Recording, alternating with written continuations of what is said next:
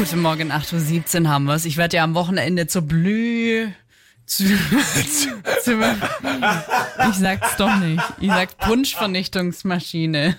Was wolltest du eigentlich sagen? Glüh, das andere. Gl Glüh-Dingens hier. Und damit bin ich dann auch für die nächsten Tage bedient. Was ihr so treiben könnt, das verraten wir euch jetzt.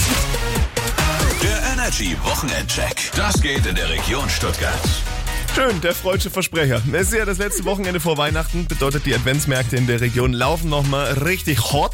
Bestes Beispiel Marbach. Die Feuerwehr veranstaltet dort morgen den allerersten Winterzauber. Ui. Ab nachmittags läuft da das besinnliche Weihnachtsevent für Jung und Alt. Gibt leckere Waffeln, selbstgemachte Kartoffelsuppe, Pommes und Würst. Der Erlös wird am Ende übrigens gespendet an die Tochter einer verstorbenen Kameradin. Schöne Sache. Letztes Jahr war er ein Hit, deswegen steigt er dieses Jahr wieder. Der vegane Weihnachtsmarkt in Stuttgart.